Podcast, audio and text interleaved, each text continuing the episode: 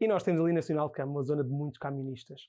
E tens muitos daqueles cafezinhos e restaurantes à beira da estrada onde a malta vai. E então nós montámos um negócio com aquilo. E então nós o que fazíamos era íamos com os nossos pais e parávamos em vários restaurantezinhos e cafés pela Nacional, deixávamos lá os nossos baldes ou os nossos contentores para eles, sempre que servissem bebidas, deixassem as caricas lá dentro. Uau, muito bem pensado. Depois aquilo escalou. escalou. Para quem está fora e pensa, ah, vou meter 100 ou 200, se calhar ganho. Mas não faz ideia quem está dentro do, daquele ramo. Nós metemos 50 mil. Este projeto independente conta com o apoio de pessoas como tu. Considera apoiar em patreon.com barra Pedro on the Road. Olá, bem-vindos à Metamorfose Ambulante. A vida é feita de uma sucessão, por vezes, ou quase sempre aparentemente sem sentido, de coisas que vão acontecendo aleatoriamente que nos lançam nesta louca jornada que é a existência. E hoje estou aqui com o João, o nosso convidado da semana, que nos vai falar mais ou menos precisamente. Passa o paradoxo de dizer mais ou menos precisamente, porque se é mais ou menos não é precisamente, não é? Ou é precisamente ou é mais ou menos? Um pouco dos dois ao mesmo tempo. É, um pouco dos dois ao mesmo tempo. Vamos falar mais ou menos precisamente de uma sucessão destes acontecimentos de concurso de aleatoriedades que lançaram nesta jornada da sua própria vida, pejada de tanta viagem e aventura. Fiquem por aí, vão curtir.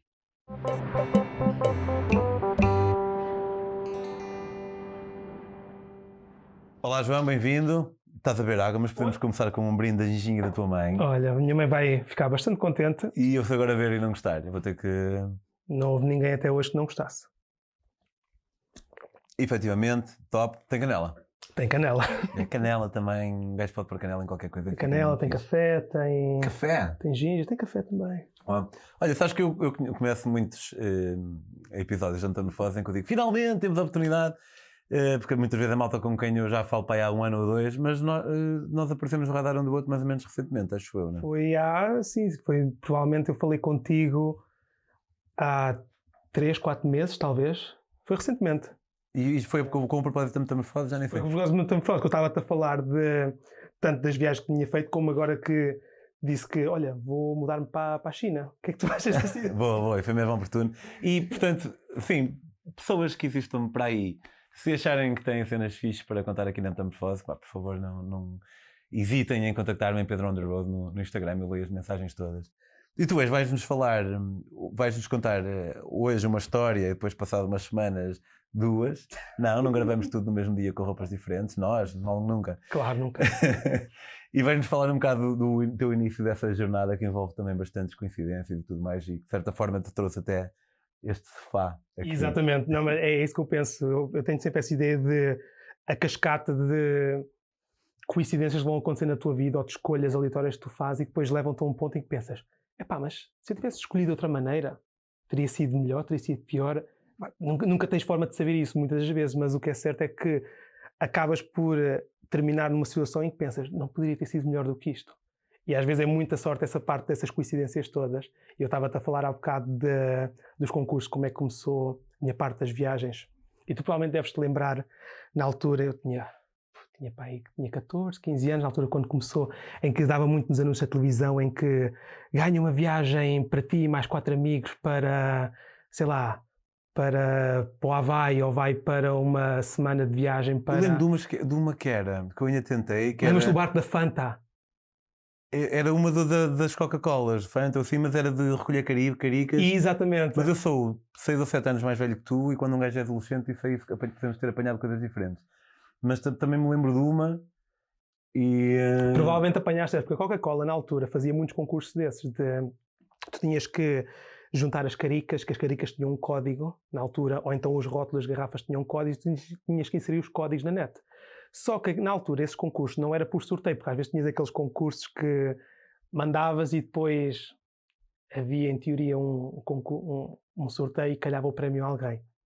Mas na Coca-Cola, tanto como noutras, havia hum, ah, o sistema de quem metia mais caricas ou quem adicionava mais códigos e ganhava a viagem. Pois. E nós na altura. Então era parecido com aquele ao qual eu concorri. E depois havia um, eh, era isso, quem ganhava quem te Uhum. mandasse mais, mas também toda a gente que concorresse poderia ganhar à sorte um. Havia as duas modalidades. Havia sempre as duas, porque tu, quando, estás a- quando estavas a inserir os códigos, às vezes, por exemplo, saía por hora, saía um prémio, tipo uma mochila ou umas colunas, uma coisa assim qualquer, e podias ganhar um prémio desses aleatórios por hora. Mas quem ganhava, quem metia mais códigos no final é que acabava por ganhar o grande prémio. E às vezes o grande prémio era uma viagem para ti e mais para quatro ou cinco amigos a um destino paradisíaco, uma coisa assim completamente aleatória.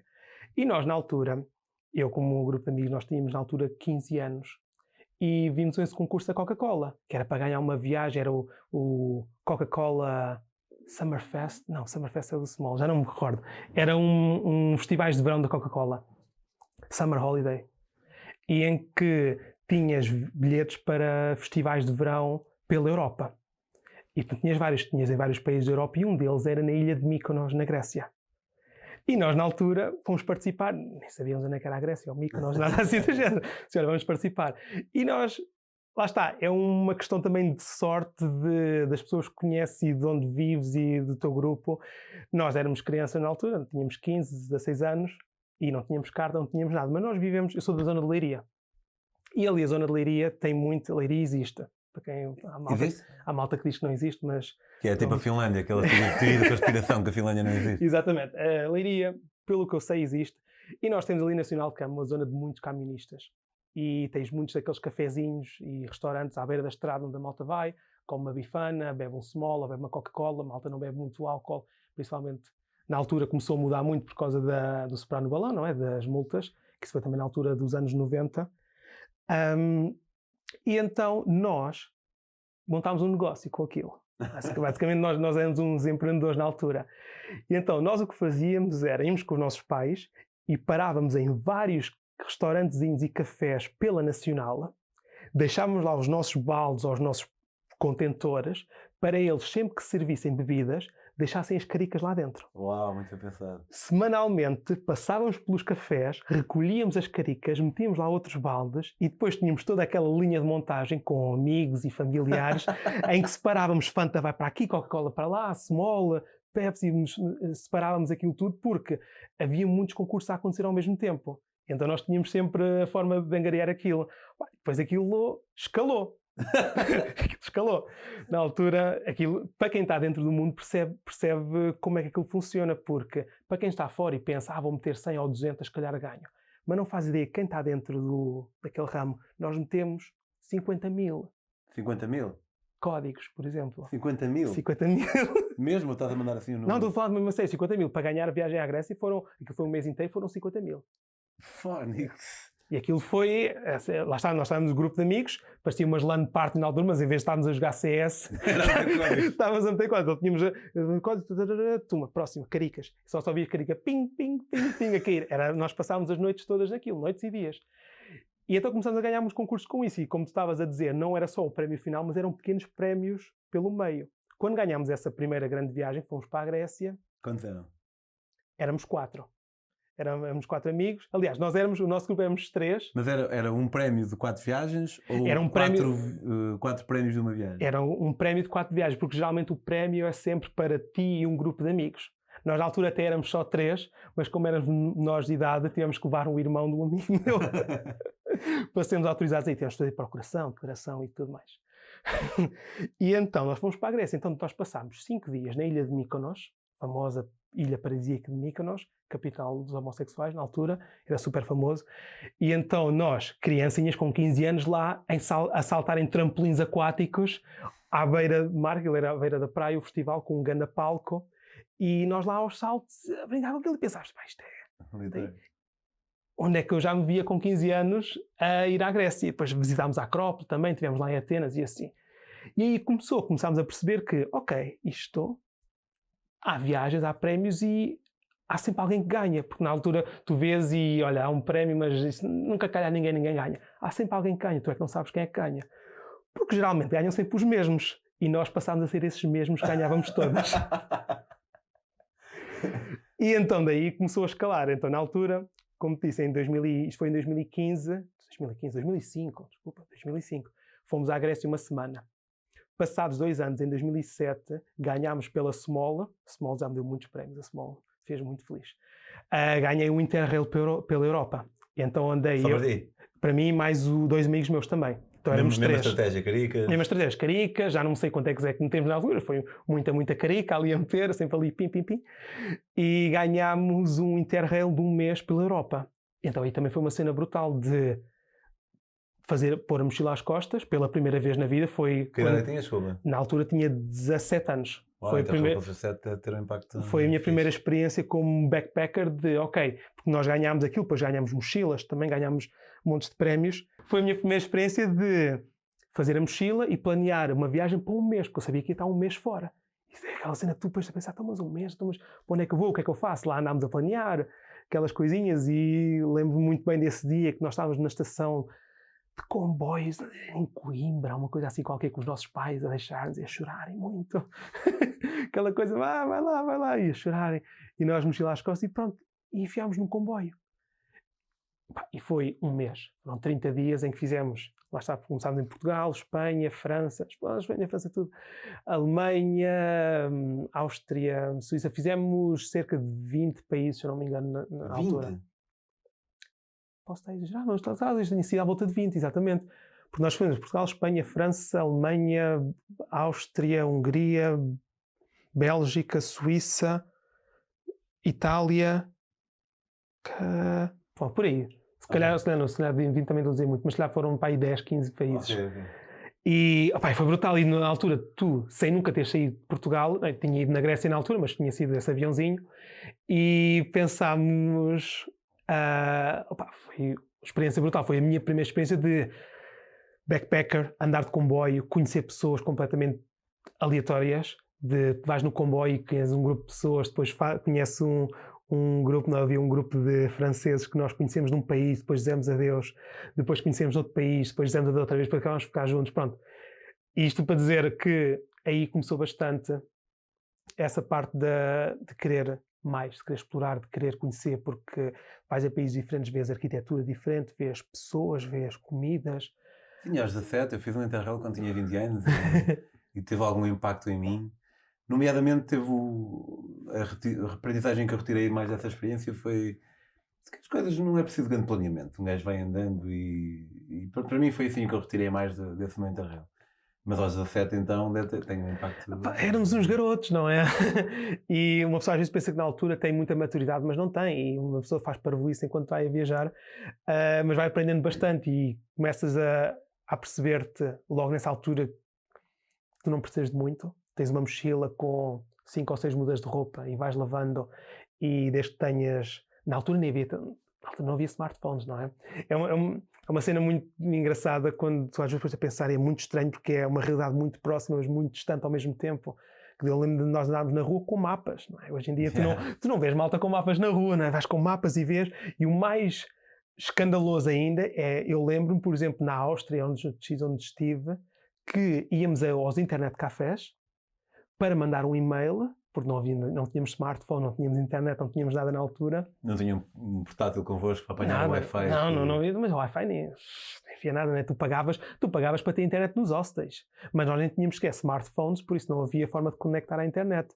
Então nós íamos a, smart, a internet cafés para pagavas para te ligares a computadores com internet para mandares um e-mail. Então mandava um e-mail à minha irmã. Olá, Olá. estamos na Áustria. Estou a gostar muito. Está tudo bem connosco e andamos a comer como se fosse quase há 40 ou 50 anos atrás a malta a mandar cartas quando estava na, na tropa ou assim. E mandava para a minha irmã, para a minha irmã dizer à, a minha, à minha mãe que estávamos tudo bem, estava tudo bem connosco. E era a forma como nós comunicávamos. E tu pensas que isto foi é, há 15 anos atrás, 15, 16 anos atrás, e parece ao mesmo tempo que foi há 40 anos atrás. É incrível, nós temos presenciado ou testemunhado um avanço mesmo muito interessante. Pá, eu fiz a minha viagem em África também, aí já havia smartphones, mas eu não, não levei smartphone. E pá, toda com um dumb phone, eh, Uhum. mas eu nem sequer mapas tinha. E hum, hoje é altamente que seja mais fácil, mas ao mesmo tempo parece que também talvez eu estou longe de ser um gajo conservador e saudosista. Sou saudosista, mas mais em termos sentimentais, não em termos de tecnologia. Mas parece que retira um bocado da aventura, se calhar, a facilidade com que nós temos as coisas hoje em dia, não é? Eu acho que perdes-te menos E aí perde um bocado a magia, porque tu ou tens o mapa e vês que oh, esta rua e vais para ali e vais lá ter. Acho que na altura perdias-te mais e vias mais. Hoje em dia, com smartphones, tu segues exatamente as ruas e já estás muito focado a olhar para o telefone e perdes um bocado o que é que está à tua volta.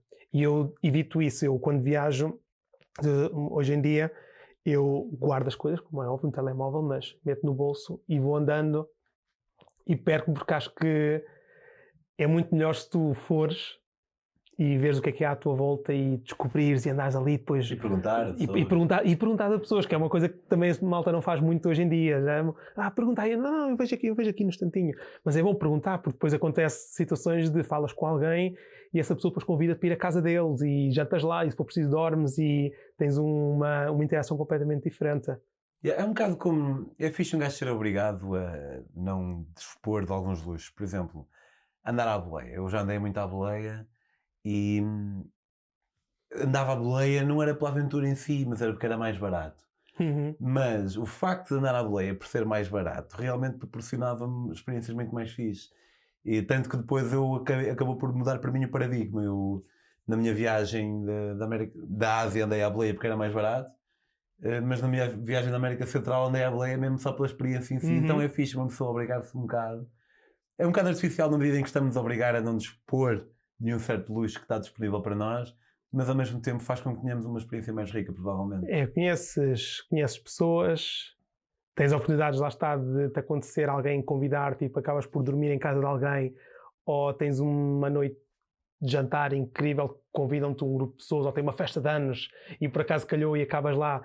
E isso acontece bastante e acho que, que nós estamos a perder muito essa, esse espírito comunitário de boleias que parece que já na Europa principalmente não vês tanto, mas tu, a partir do momento que vais ali mais para, para o leste, para o leste já começas a ver muito mais isso. E eu tive recentemente, fui ao Kirguistão em maio deste ano e fiz parte do país à boleia e lá está, não era para poupar dinheiro, porque eu fiz viagens de fiz viagens de 4 horas, viagens de 400 km ou mais e pagavas 3 euros, 3, 4 euros por, por aqueles minivans à boleia demoravas mais tempo, porque ias mais devagar. Eu andei à boleia de caministas e carripetas antigas. Só que tinhas aquela experiência de estar ali com a pessoa, depois falavas com ele, depois ele não fala nada inglês. Depois, pronto, estava com, com uma amiga minha que ela é do Quiristão, então ia traduzindo. Depois vês que eram pessoas que trabalhavam nas minas e andavam ali a cartar pedra e depois percebias muito bem, muito mais o estilo de vida. E aí eu viajo mais por causa disso. Eu gosto de perceber como é que é o estilo de vida ali naquela zona, como é que o que é que as pessoas fazem, as perspectivas, qual é a ideia. Eu acho isso muito mais interessante porque é isso que eu retenho quando viajo do que simplesmente ir ali e tirar aquela foto. Olha, já estive ali naquele sítio. Yeah, yeah. Isso, isso toda a gente faz, não é? Isso, é? isso é a parte fácil. É muito fácil ir a um sítio e tirar uma foto e fazer aquela viagem. Agora, o que é difícil é entranhar-te na, na sociedade e conversares com as pessoas e tentares descobrir um pouco mais de o que é que eles fazem e o que é que não fazem. E aí também te quebra um bocado os preconceitos que nós muitas vezes temos do que é que é o certo, o que é que é o errado. E tu provavelmente também já tiveste essas experiências de vais a sítios e vês coisas completamente diferentes e em certa parte são chocantes. Tu pensas que já não faz sentido nenhuma, naquela sociedade faz sentido. E depois vais perceber porque é que faz sentido. E torna-te muito mais Muitas vezes o chocante aberto. só choca porque é diferente, não Exatamente. é? Por, por haver algo intrinsecamente mau naquilo, né? Exatamente. Eu lembro uma vez estar na Índia e não era assim tão, tão jovem, já tinha, tinha 25 anos mas era a primeira vez que estava lá, só tinha estado fora da Europa e estou aqui a excluir Marrocos, uh, porque claramente não é Europa, mas se calhar é um bocadinho mais, mais fácil, talvez o facto de estar mais próximo. Uhum. Um, mas tinha estado no Oman, numa viagem muito, pá, muito de nada, de estar a ler e de tentar fazer nada. Então não tinha assim muita experiência e lembro-me de estar a passar em Rampi, a passar por um templo e havia malta lá dentro que estavam tipo a cantar uma música meio estranha e, e disseram, anda, anda, eu, não, não, não, obrigado. Hoje em dia, claro que ia. um, mas na altura aquilo pareceu um bocado estranho, saltar hum. ali, uh, fazer uma cantoria meio estranha, numa reza meio estranha. Estranho sendo aqui a palavra uhum. de ordem. E depois, ainda nessa viagem, depois vamos pensar, mas ao contrário, seria um indiano passar por uma capela portuguesa qualquer e ver, em vez de pessoas estarem vestidas com laranja, estarem vestidas de preto, que alguém poderia advogar que é mais estranho, pelo menos uhum. mais sombrio, quase uhum. literalmente falando e em vez de ser é mais. Portanto, mais estranho, lá está. E, Mais sombrio, como estavas a dizer, é mais. e é precisamente isso, às vezes simplesmente é diferente e isso repele-nos um bocado. E acho que é um bocado uma. É natural, mas não quer dizer que nós não possamos fazer algo para contrariar essas nossas próprias tendências naturais. Porque nós, quando, à medida que vamos evoluindo enquanto espécie, foi-nos útil ter, achar estranho outras coisas que não são as nossas. Eh, Foi-nos útil em termos de autodefesa, porque não sabemos se outra tribo vai ser perigosa ou não. Uhum. Mas nós hoje já temos informação, sabemos que não é, não, não é perigosa. Claro então não. podemos adaptar um bocado esses nossos instintos mais naturais para a para hum, ter uma maneira de estar mais, mais aberta e mais corrente. Mas tu foste andando no teu Interrail, tiveste essas aprendizagens todas. Tive isso tudo, pronto, como estávamos a falar da parte dos concursos na altura, de ganhar isso tudo, isto foi só o começo ainda. isto continua, continua por aí mais. Eu depois de- do Interrail, depois íamos ganhando outras coisinhas. Isto Epá, falando- é mesmo boa mesmo. É, acho que é a ginginha mais boa que eu já. Isto não é eh, publicidade, até porque está ali numa garrafa de plástico que outrora foi de, de água. Mas a, a- a cena do. Opa, a ginja está muito boa. Mas pronto, acaso. desculpa interromper. Não, Mas isto- pronto, é um elogio à tua mãe, à a dona, minha, a minha mãe sabe, sabe, dona sabe fazer uma boa Maria. Albertina, Carla, Filomena. Filomena. Ah, então nós, pelos concursos, como montámos essa, essa espécie de startup na altura, não é isto? Era, era a nossa startup na altura. Nós tínhamos um negócio de íamos aos cafés, recolhíamos as caricas, separávamos, decidíamos os códigos. Os nossos amigos da, na escola também nos ajudavam, porque nós depois ganhávamos muitos prémios, também dávamos algumas coisas a eles, ou também às vezes vinham viajar connosco, como aconteceu. E então, entre as grandes viagens, também havia muita coisinha pequenina que íamos ganhando pelo meio. Era muito normal, nós ganhávamos bilhetes para os festivais de verão todos e concertos e isso tudo o que era Rock in Rio, ganhava bilhetes todos os dias, montes deles. Estávamos sempre a ganhar essas coisinhas, eh, smartphones, bicicletas, computadores, impressoras. Com todo Internet, tipo eh, de, não só de caricas, mas. Não, com as, cari- com, as caricas, sim, mas é isso, os prémios pequenos, não é? Tinhas a viagem grande, mas quando ias metendo, ias ganhando outras coisinhas. É. Então, no caso da Small, eu ganhei o, a Small eh, do Interrail em 2007 e fizemos um ano, pela, um ano, um mês, um mês pela Europa. Depois, mais tarde, começámos a, a Small começou a fazer Small Snow Trip, das viagens à neve, e nós começámos a participar nisso na altura. Então aí foi uma escandaleira. foi uma escandaleira, porque no primeiro ano ganhámos umas 7 ou 8 viagens, não foi assim muito. 7 ou 8 viagens eh, via- para, para 7 ou 8 pessoas. 7 ou 8 pessoas. não cada sim. viagem com Sim, 4. E era tudo incluído. Tínhamos a viagem incluída, hotel 4 estrelas, pensão completa, o aluguer do material. Fora isso, ganhávamos pranchas de snowboard pelo meio. E assim, no segundo ano ainda foi pior. Acho que ganhámos 20 e tal viagens. Então o autocarro era todo nosso. Nossa, nós fomos, fu- fui eu, o meu grupo e os nossos, nossos amigos 20 e todos. tal viagens, no Sim, total sim. de quantas? No total, imagina, aquilo eram, se eu não me engano, eram seis semanas. Seis semanas, cada semana eh, eram quatro viagens. Era uma viagem para ti e mais três amigos, ou seja, por semana eram quatro. E nós, as seis semanas, ganhámos tipo cinco, estás a ver? Há quatro Tchau. ou cinco, ganhávamos todos. Só não ganhámos aquelas que estávamos cansados e queríamos fazer um descansinho para não fazer.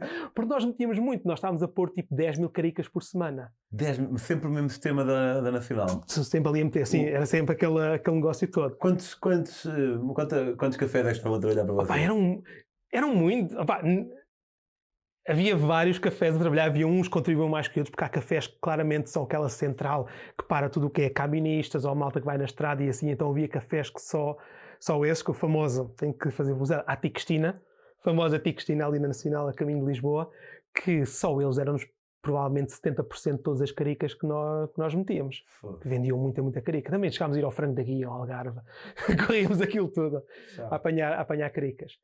E ganhámos muito. Na Small, houve um ano que, para além dessas viagens todas que ganhámos, nós ganhámos cerca de 15 ou 16 pranchas de snowboard. E mochilas, e casacos, e cenas da neve e tudo mais. E, pá, e falando. Vocês basicamente descobriram como quebrar o sistema. Era uma startup, não era quebrar o sistema, porque nós vimos que tu, tu, tu não, não era quebrar o sabias. sistema, sim, vocês não violaram a lei nem nada disso. Não, porque o problema é que tu não sabias. Era uma startup. Aquilo era uma startup da altura. Porque é assim, tu tinhas aquilo, aquilo não aparecia ranking, tu não sabias quantos pon- quantas caricas tinham posto os outros. Pois, Nós nunca se calhar o segundo lugar tinha posto menos metade. Às vezes acontecia isso, porque a malta já me conhecia. Quando acabava a semana, ligava-me o senhor lá da zona assim: então, João, tudo bem? Ganhou mais uma semaninha? Eu, pois, aqui estou. Eu assim: olha, então vá, traga aí as caricas. Eu trazia, trazia eu enchia o carro, eu trazia ah, sacos, está a ver com os sacos das batatas? Sim. Sacos das batatas, de encher aqueles sacos de 25 quilos, Sarapilheira. Eu enchia esses sacos com caricas e levava 4, e 5 e 6 sacos para eles, que eles depois tinham que as confirmar todas. Eles depois tinham que as contar todas a seguir. Então eu tinha que levar as caricas todas para eles as contarem. Então eles já ligavam, já me conheciam. Eles diziam, olha, esta semana o segundo lugar só pôs 2 mil. E eu, olha, vocês podiam me ligar. E assim eu só metia 5 mil, que facilitava o trabalho a mim, facilitava o trabalho a vocês. Mas pela malta profissional diziam que não, não Aí posso. já era, já era mais quebrar o sistema. Não, já, igual sempre eles diziam assim, não, não pode ser. Então nós, para garantir, dizíamos, opá, por semana é sempre ali a tentar bater a meta das 10 mil. E metíamos. Na altura, isto também derivado de crise 2008 e tudo mais, também não eram fases assim tão fáceis.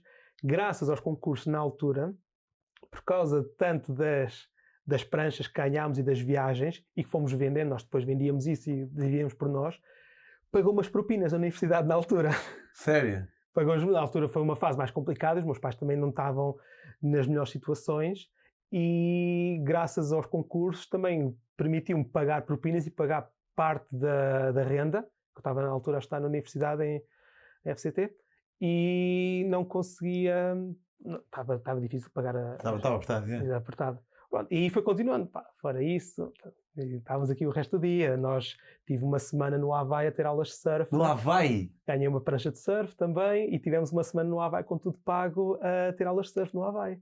Foi que Também estava. da Small, também da Small. A Small deu muita coisa. A Small deu-me interrail, deu-me viagens à neve, deu-me viagens ao Havaí, ah, deu-me muita cena, o muito, muito, conce- muito fixe.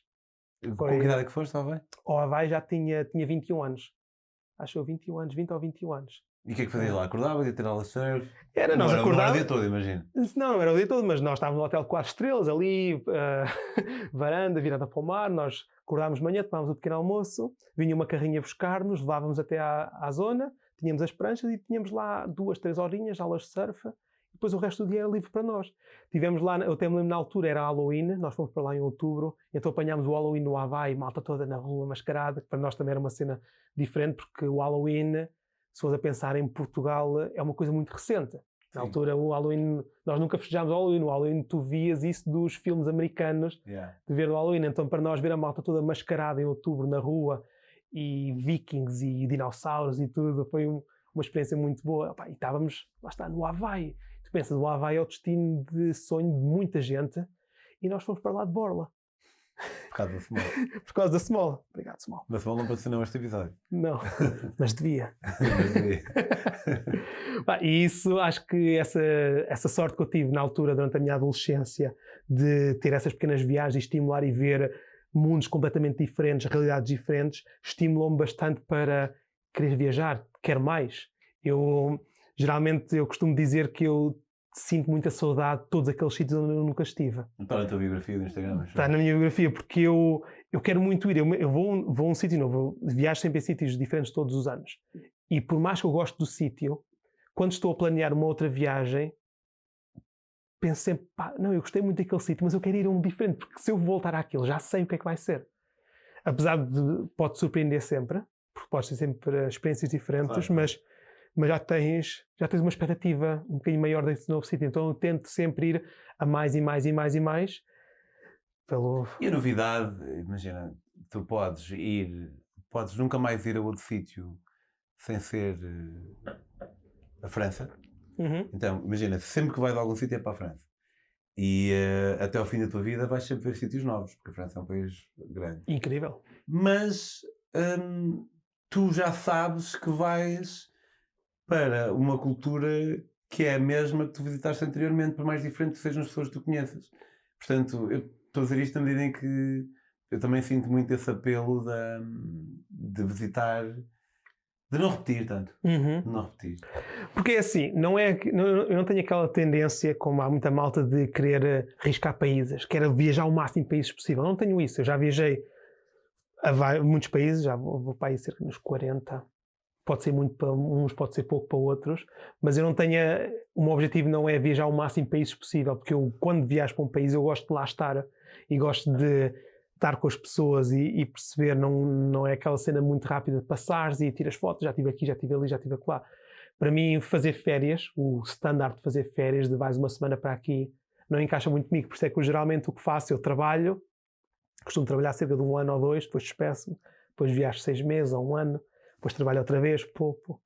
depois despeço, depois viajo outra vez, porque eu gosto de passar muito tempo no mesmo sítio. Eu tive um ano a viajar no Sudoeste Asiático, Sudoeste e Nordeste Asiático, e então eu fiz 10 países num ano. E basicamente tive um mês em cada país. Um, uns países mais tempo, outros países menos tempo, mas para realmente conseguires perceber mais como é. Eu ia para zonas em que ninguém vai. Tu estás ali na Malásia, a malta vai para Kuala Lumpur, vai para Georgetown, mas depois podes ir ali para uma cidadezinha ali no meio do nada que ninguém conhece. Eu percebo isso, não me identifico necessariamente porque hum, sinto a necessidade muito de andar, de, Hum. de ir em- continuar em frente. Por exemplo, na Malásia estive em Georgetown, estive em, K- em Kuala Lumpur e foi isso, estive há pouco tempo na Malásia. Mas, mas percebo que hum, parece que há, não querendo aqui ser maniqueísta, mas parece que às vezes os viajantes se dividem um bocado em malta que es- está mais no mesmo sítio Hum. e outros querem, eh, um bocado mais andamento. E eu se tivesse que usar apenas estes dois campos incluiria mais do segundo mas, mas percebo. E, e dizer que acho louvável quando alguém fica tipo pai, quatro meses no mesmo sítio mas não é mesmo louvável nem deixa de ser Eh, o que é louvável é o pessoal fazer aquilo que apetece independentemente daquilo que, que é mas, mas percebo isso mas não, não me identifico tanto Ahm, gosto chega a uma altura em que começo para querer ir para a frente a Mais. Mas essa viagem, fizeste uma viagem grande no Sudeste Asiático, da Uhum. qual vais falar no próximo episódio. Vou falar no próximo episódio. Isto- sim, porque isto foi bastante rápido com toda esta aventura toda. Mas, olha, obrigado. Uh, foi muito fixe, gostei muito. E não sabia que havia uma espécie de startup caricas. Já não há, já não existe. O Facebook arrebentou connosco. Foi, porquê?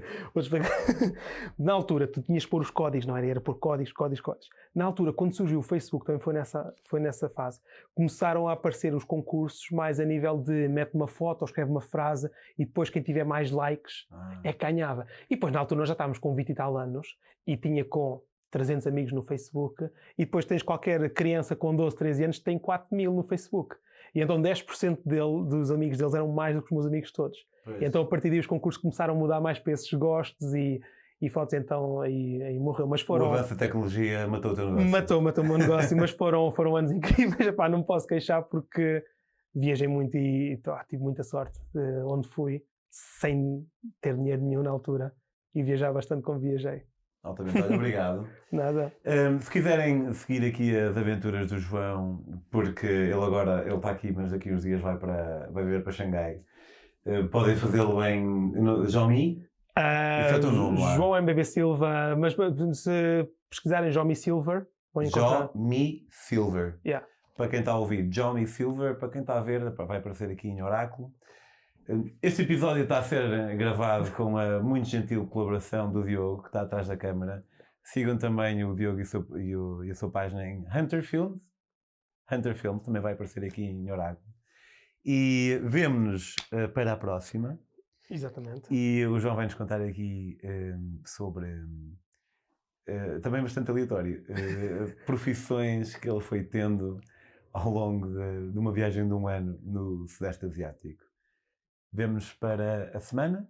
Já agora fica a nota também de que houve um canal no Spotify, eh, de podcast no Spotify, iTunes e isso tudo, na altura quando estava associado a Maluco Beleza. Esse canal ainda existe, mas eu agora estou a publicar num canal novo. Uh, que, uh, procurem- procurem- há, há duas metamorfoses ambulantes no- em podcast. É aquela que não diz Maluco Leva, diz só Pedro on the Road. Até à próxima. Até à próxima.